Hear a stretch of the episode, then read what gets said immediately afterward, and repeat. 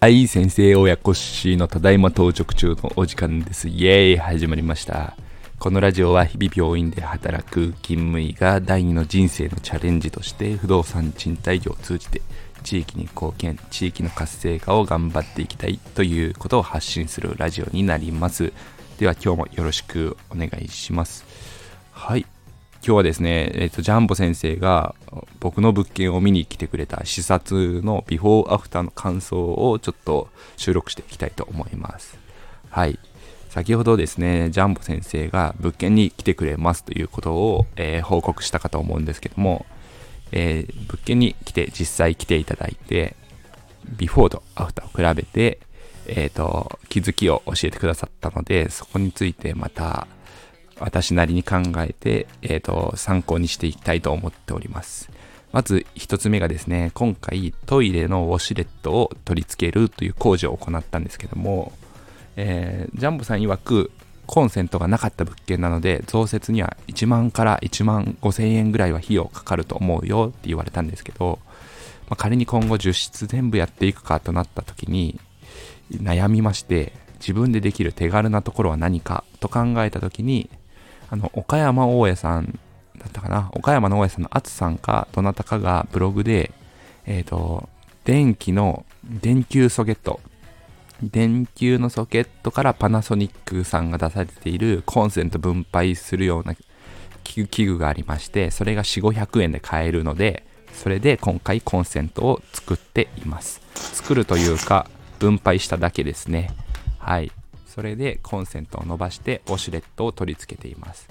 本当であればアース線もつけるべきなんですがそこはちょっと今回もうそのままの状況で使用する形になります。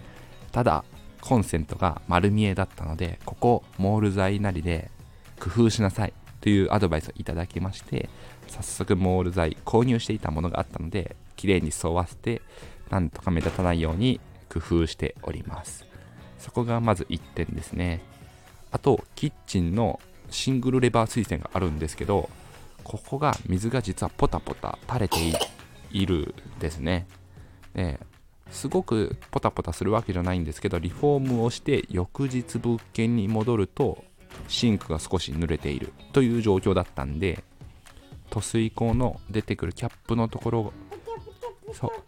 ペチャペチャ今日も子供がおるんですけど子供と一緒に収録中です。で塗水口のキャップがポチャポチャ垂れるところを塗水口キャップやり替えてどうかって考えていたんですけどそもそもシングルレバー水栓が水漏れする場合はえっ、ー、ともう内部のトラブルのことが多いと。2ハンドルの、えーと、昔ながらの水栓であればパッキン交換というか内部のハンドルの中を交換すれば、えー、水漏れとか補修ができますけども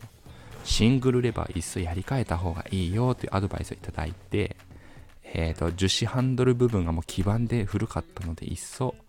えっ、ー、と、Amazon さんや楽天さんで購入して交換を考えております。はい。一部屋すでに交換を経験しているので、まあ、シールテープ、もろもろ、えー、器具も揃っているので、交換して綺麗にしていきたいと思います。そこはもう必要経費かなと思います。とはですね、えっ、ー、と、エアコンが古い、20年来の、もう、元々の大家さんが最初取り付けたものがずっと残っているのか、古いものがあって、ここガス屋さんに交換してもらう予定なんですとは、ちょっと伝えてみたんですけど、えっ、ー、と、ジャンボ先生曰く、やっぱり、それだったら、リフォーム前にやっとけばよかったねっていうアドバイスをいただきまして、今回初の物件ということもあり、そこは盲点でしたね。やっぱりエアコンのサイズが合わなかった時にクロス古い下地が出てきたりとかいうこともあるので外せるものは最初も外したり交換するものはした上でやっぱりリフォームをした方が良かったねというアドバイスいただいてああしまったなという学びがありました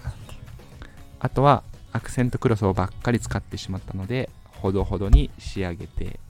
家賃あまり上げれないでしょっていうアドバイスもあって、まあ、